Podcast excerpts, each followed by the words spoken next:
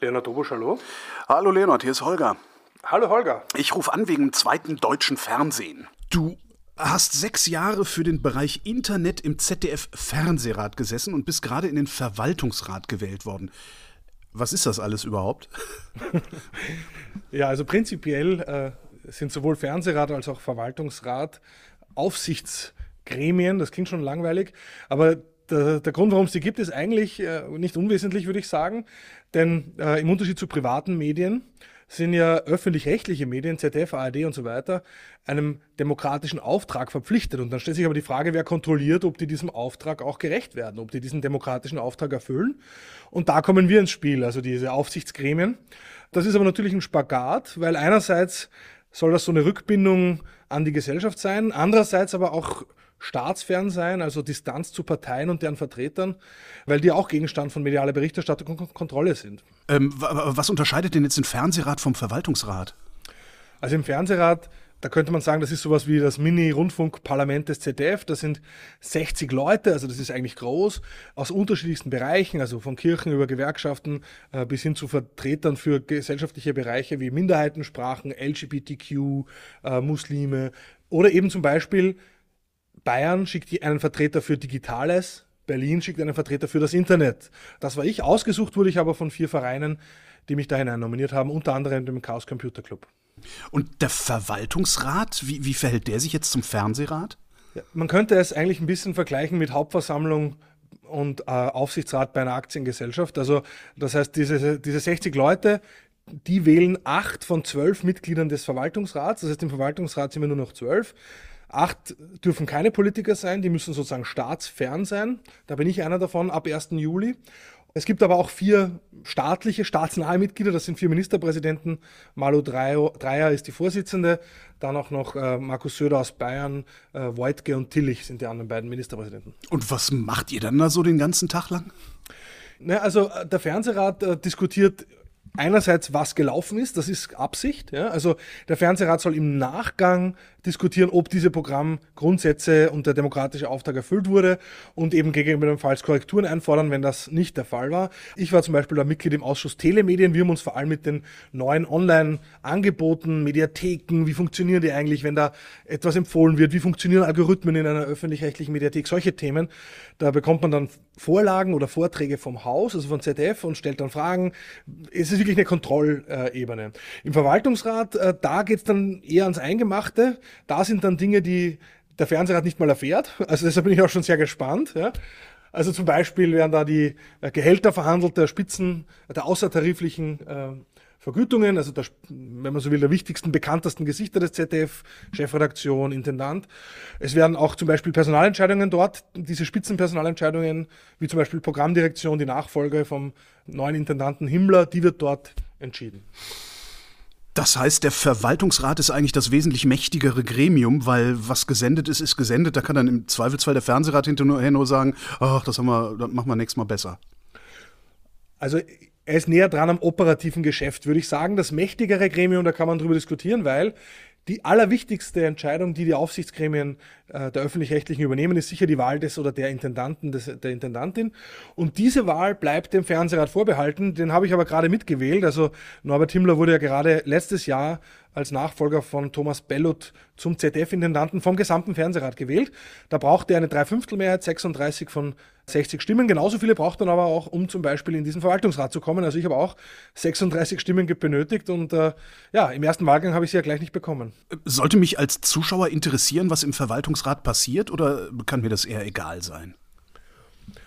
Also ich finde, äh, weil es da wirklich darum geht, auch um Investitionsentscheidungen, ja, also nachdem der öffentlich-rechtliche Rundfunk ja von uns allen über Haushaltsabgabe finanziert ist oder über Rundfunkbeiträge, ähm, und diese, was mit diesem Geld passiert, ja, ob das in, in, worin das investiert wird, äh, welche Programminitiativen man macht, was man damit beauftragt, das ist insofern, glaube ich, nicht völlig unrelevant, wer da drinnen sitzt. Ob man sich als äh, einzelner Beitragszahler da wirklich mit den Details von der, von der Gebarung von so einem äh, Rundfunk-Moloch, äh, wie es das ZDF und seine ganzen äh, Beteiligungen ist, auseinandersetzen kann oder soll oder möchte. Ich glaube, da braucht man schon eine gehörige Portion Leidenschaft dafür.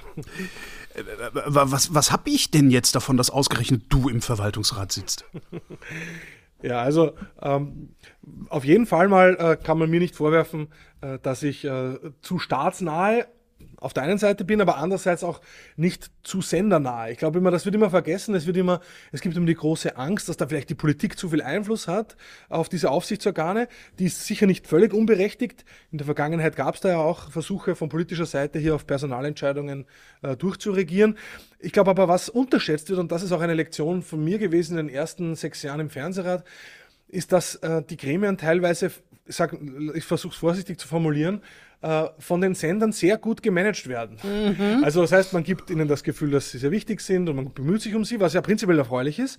Aber gleichzeitig will man sich die Kreise doch nicht stören lassen von diesen freiwilligen Ehrenamtlichen, die da rumsitzen.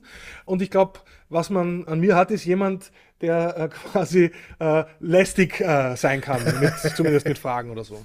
Moloch ZDF hast du gerade gesagt. Was macht das ZDF zu einem Moloch? Naja, also man muss natürlich sagen, das äh, ist schon einiges an Geld, was da dem ZDF zur Verfügung steht. Äh, ich würde nicht sagen, dass es schlecht angelegt ist. Da bin ich wirklich ein, durchaus ein Anhänger des öffentlich-rechtlichen Systems. Also was man da an umfassendem Angebot bekommt für diesen Rundfunkbeitrag im Monat, das ist schon beachtlich. Ich meine, äh, die letzten Preiserhöhungen von Netflix, die bringen uns fast schon in die, Höhe, in die Nähe des Rundfunkbeitrags. Aber da kriegt man nur Unterhaltung, da kriegt man keine Nachrichten, da kriegt man keine Radioprogramme, da kriegt man nicht ganz, ganz viel nicht, was man da eigentlich um dieses Geld bekommt. Jede Menge Dokus, wo ich hinterher dümmer bin. Ja. Das maß ich mir gar nicht an zu beurteilen, aber ich würde sagen, der öffentlich-rechtliche Deal ist gar nicht so schlecht. Aber, und da erhoffe ich mir mehr Einblicke, ähm, ganz viel, was äh, das ZDF macht, auch in Sachen Produktion, läuft über längst über ausgegliederte Gesellschaften. Äh, es gibt ZDF Enterprises, jetzt ZDF Studios, wurde gerade umbenannt, und viele Tochterunternehmen und ganz, ganz viel, was man dann am Ende im Fernsehen sieht oder was man in der Mediathek sieht, äh, das wird eigentlich nicht sozusagen vom ZDF im engeren Sinne, sondern eigentlich von diesen Beteiligungen und Gesellschaften produziert, erstellt und Einblicke in dieses Zusammenspiel, dieses Geflecht aus Organisationen, das äh, erhält man sicher eher im Verwaltungsrat als im Fernsehrat. Könnte es dir oder dein, deiner, deiner Anwesenheit im Verwaltungsrat, könnte das dazu führen, dass diese Konstruktionen wie Enterprises und so, dass die ein bisschen aufgebrochen werden auch? Das glaube ich nicht. Also im Sinne von, dass ich, ich, glaube, ich bin noch lange genug dabei, um jetzt meinen Einfluss da nicht zu überschätzen. Ich ähm, glaube, was man machen kann, ist wirklich ähm, ein, zwei Themen sich zu suchen, wo man wirklich tief einsteigt. Ja, in den allermeisten Themen ist es ja schwer, überhaupt Augenhöhe herzustellen mit denen, die man kontrollieren muss, die tagtäglich in diesen Bereichen arbeiten und man selber das ist ja gewollt, dass das eine ehrenamtliche Tätigkeit ist, äh, hat man auch kaum eine Chance, da wirklich äh, in der Tiefe das zu durchdringen. Äh, das heißt, da kann man eigentlich nur kritische Nachfragen stellen und versuchen, auf Inkonsistenzen zu achten. Ich glaube aber schon, ein paar Themen gibt es, wo man halt dann Expertise auch mitbringt. Ich bin ja eigentlich im Brotberuf äh, Uniprofessor für BWL.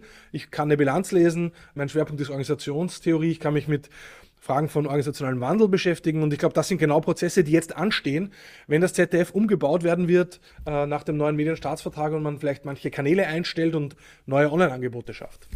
Und das wären dann auch die ein, zwei Themen, in die du äh, tiefer einsteigen würdest im Verwaltungsrat. Also das ist derzeit mein Plan. Ich muss natürlich sagen, schauen wir mal, was ich da alles dann an Dinge entdecke, oh, die, mich, die mir vielleicht noch mehr Spaß machen oder die noch mehr meine Aufmerksamkeit bedürfen. Aber wo ich auf jeden Fall mich drum kümmern möchte, ist natürlich Frage digitale Transformation. Äh, wie äh, kann man es schaffen, dass das ZDF, und ich würde sagen nicht nur das ZDF, das ist, glaube ich, auch mir ein großes Anliegen, einer der größten Gefahren für das ZDF sehe ich immer, dass man sich zu stark nur mit der ARD vergleicht mhm. und in dem Wettbewerb mit der ARD sieht und dann ist man froh, wenn man mehr höhere Quoten als die ARD hat. Aber ich finde immer, das ist, da macht man sich das ZDF viel zu leicht.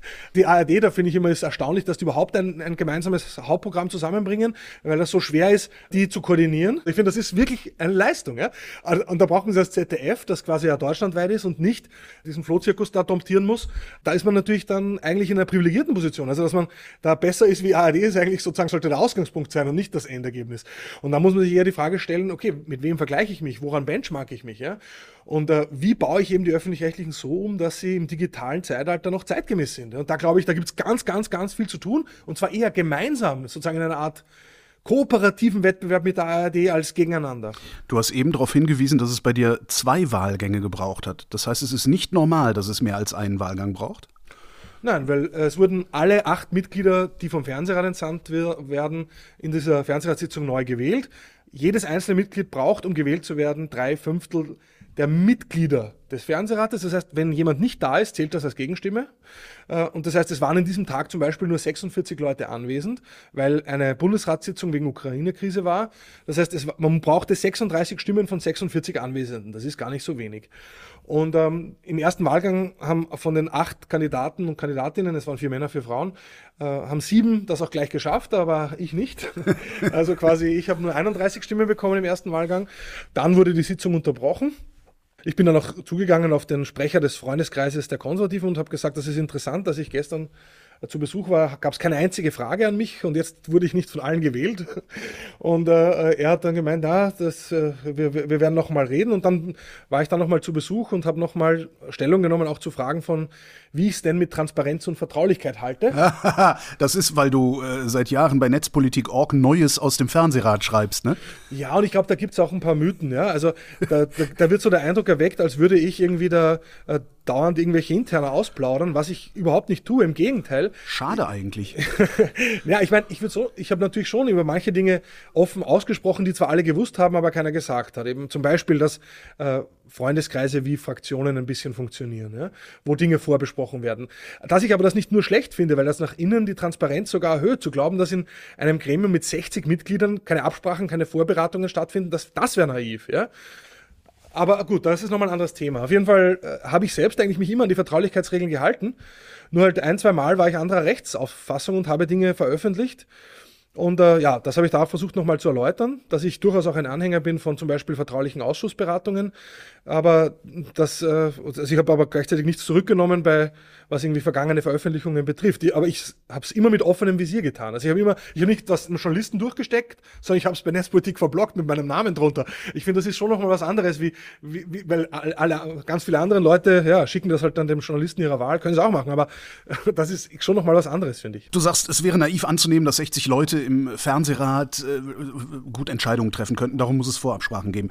Aber es gibt nur zwei Freundeskreise das klingt mir trotzdem nicht demokratisch, ehrlich gesagt. Also äh, ich muss sagen, es gibt ja in allen Rundfunkräten mehr als zwei, da gibt es drei und ob das besser ist, ich weiß es nicht. Ich habe mich sehr viel auch mit Kollegen und Kolleginnen aus der ARD ausgetauscht. Also dort gibt es nicht einen roten und einen schwarzen, sondern gibt es auch noch einen grauen Freundeskreis.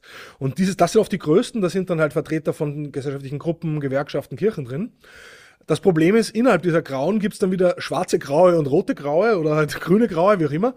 Also das ist das eine. Und das zweite, was ich spannend fand, das hat mir vor allem ein Professorenkollege Christoph Bieber, äh, der war nämlich mal im WDR-Rundfunkrat, als eigentlich Unabhängiger nominiert äh, von den Piraten, die damals einen Platz hatten.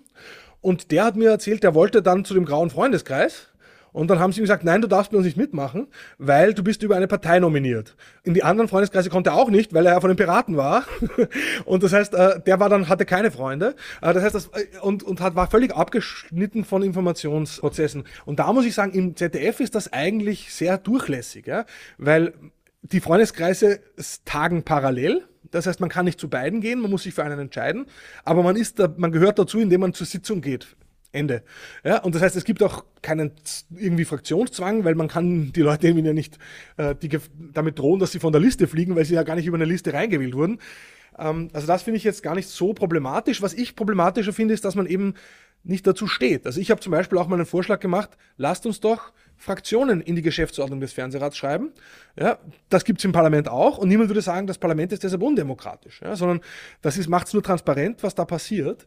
Ich wäre dagegen, das komplett abzuschaffen, weil das würde bedeuten, es gibt nur noch echte geheime Freundeskreise, die untereinander was ausmauscheln. Versteht man das in Deutschland? Ja. Äh, also, und äh, äh, quasi das, finde ich, wäre noch schlechter. Also als, als quasi, dass es quasi formalisierte Fraktionen gibt wie derzeit. Wenn du konservativer Freundeskreis sagst, meinst du das im Sinne von CDU, CSU konservativ? Also gibt es einen, einen Unionsfreundeskreis und einen SPD-Freundeskreis?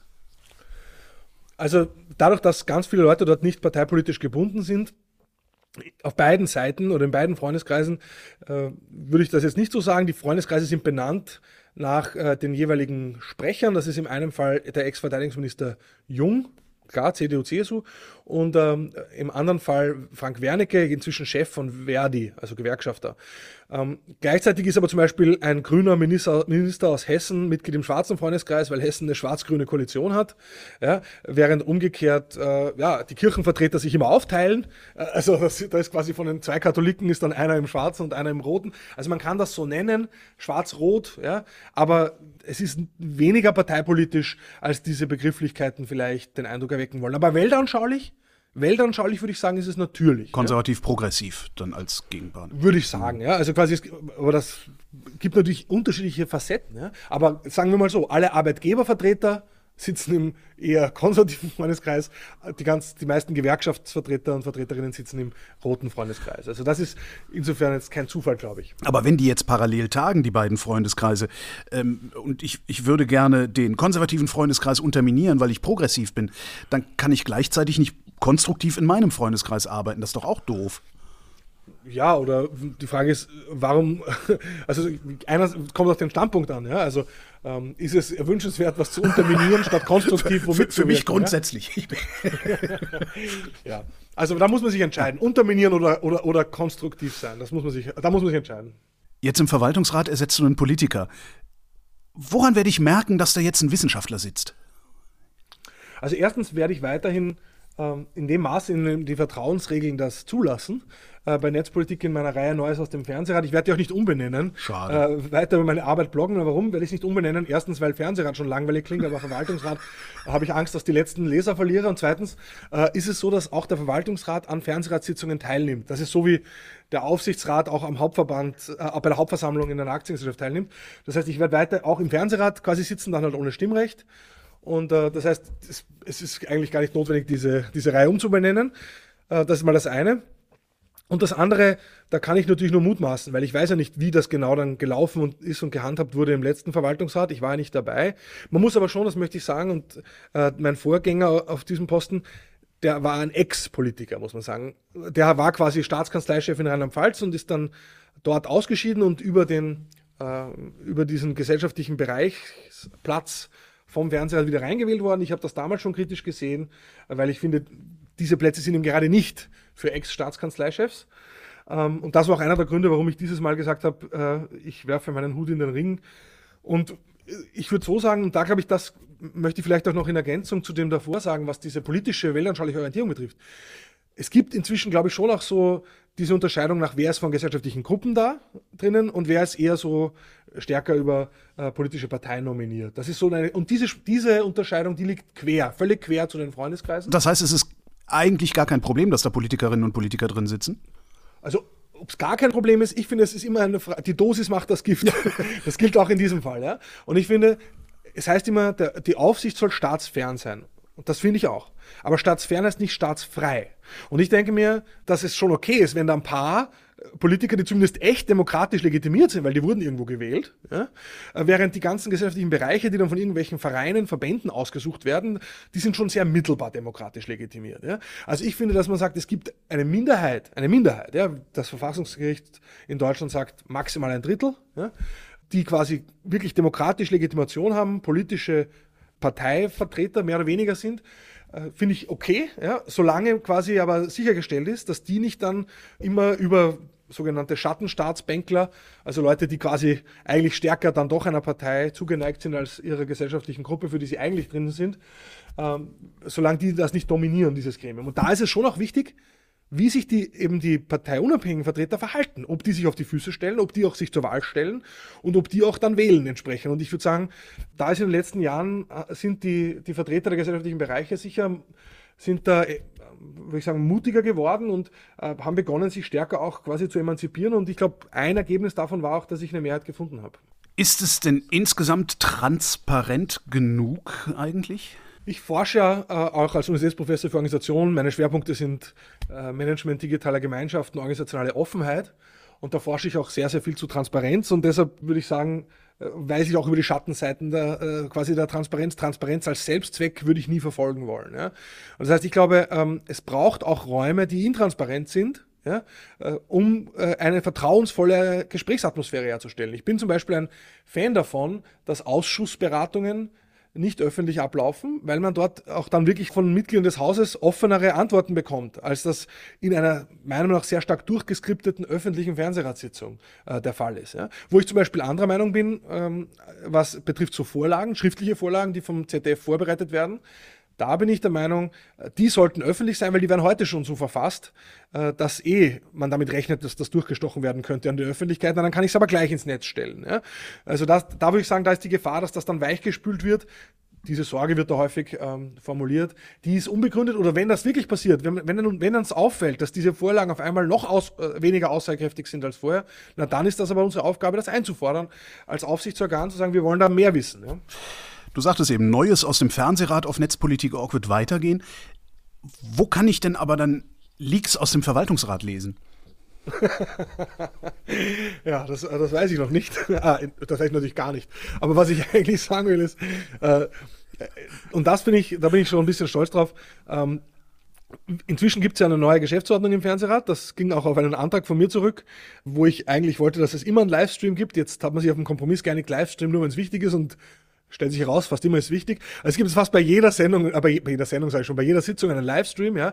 Die Vorlagen werden detaillierter zusammengefasst. Also wer sich wirklich für die Untiefen äh, des rundfunkdemokratischen Aufsichtssystems in Deutschland interessiert, dem wird zumindest von Seiten des ZDFs inzwischen einiges geboten. Es gibt einen Newsletter des Fernsehrats mit über 3000 Abonnenten inzwischen.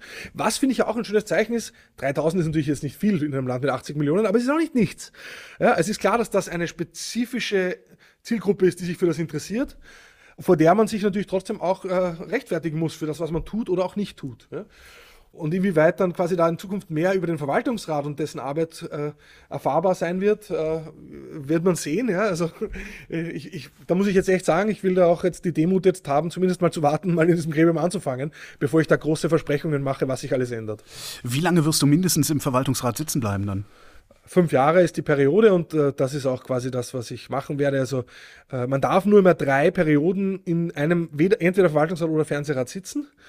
Dadurch, dass ich im Fernsehrat einmal neu nominiert wurde und jetzt genau zur Hälfte meiner zweiten Periode in den Verwaltungsrat wechsle, ist auch gar nicht gesagt, äh, ob äh, ich überhaupt eine zweite Periode machen dürfte im Verwaltungsrat.